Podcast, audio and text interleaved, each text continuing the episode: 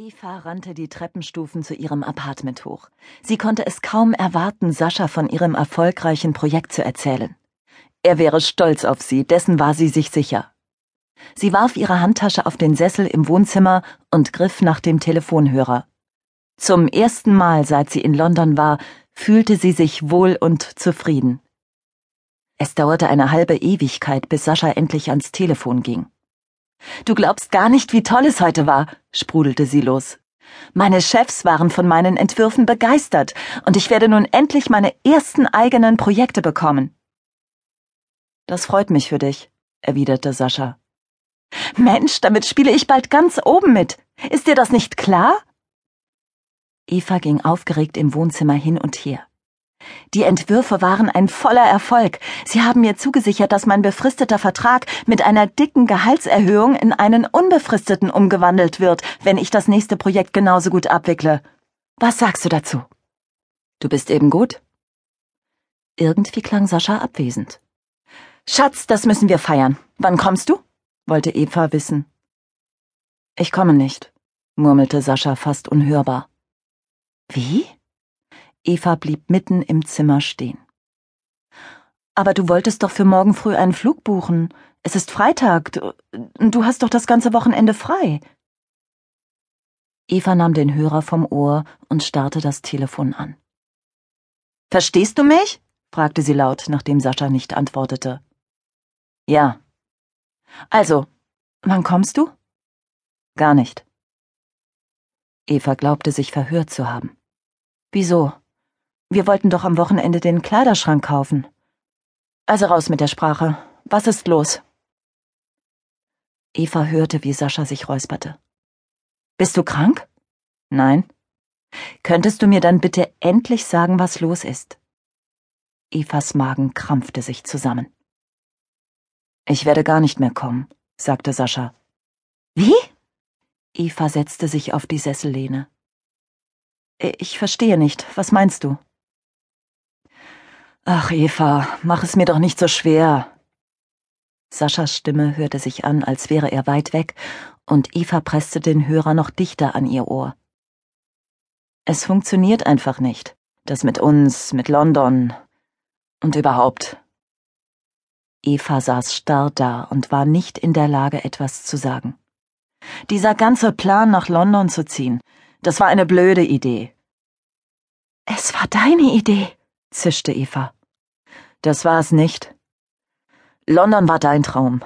Und ich dachte ja auch wirklich, der Umzug wäre eine gute Idee, um neuen Schwung in unsere Beziehung zu bringen. Aber durch die Entfernung habe ich gemerkt, dass es mit uns einfach nicht mehr funktioniert. Ich bleibe in Berlin. London ist sowieso nichts für mich. Sascha atmete laut aus. Eva schüttelte unwillkürlich den Kopf. Du kannst doch nicht einfach. Ihr fehlten die Worte. Sascha wollte sie einfach allein in London sitzen lassen. Eva, ich. Es tut mir leid. Ich wünsche dir alles Gute und so wie es aussieht, packst du das auch locker ohne mich. Du wirst sehen. Sei mir nicht böse. Sie sollte ihm nicht böse sein? Was faselte er da für wirres Zeug? Ich muss jetzt auflegen. Mach's gut. Das nächste, was Eva hörte, war das Tuten in der Leitung. Sascha hatte aufgelegt. Einfach so. Sie warf das Telefon auf das Sofa. Wütend starrte sie auf die Umzugskisten, die seit drei Monaten in der Zimmerecke ihres Wohnzimmers standen und darauf warteten, ausgepackt zu werden. Um aber Saschas Sommerkleidung wegräumen zu können, hätte sie einen größeren Kleiderschrank benötigt. Den wollten sie eigentlich dieses Wochenende gemeinsam besorgen. Sie hatte sogar schon den passenden Schrank entdeckt, doch wer hätte ihn aufbauen sollen? Sie etwa? Allein? Eva kannte kaum jemanden in London, und ihre neuen Arbeitskollegen gleich mit einer solchen Bitte zu konfrontieren, wäre ihr peinlich gewesen. Also hatte sie warten wollen, bis Sascha am Wochenende käme. Gemeinsam hätten sie das schon irgendwie geschafft. Und jetzt? Sascha würde nicht kommen. Nie mehr. Sie wunderte sich über sich selbst, dass sie Wut empfand eine Stinkwut sogar, und das, wo sie eigentlich hätte traurig sein müssen. Eva ließ sich aufs Sofa fallen, schlang die Arme um ihre Beine und legte ihr Kinn auf den Knien ab. Nach wenigen Minuten wich ihre erste Wut einem Gefühl des Verlassenseins. Dabei hatte sie an diesem Tag den ersten Erfolg in der neuen Agentur für sich verbuchen können. Und was sagte Sascha dazu?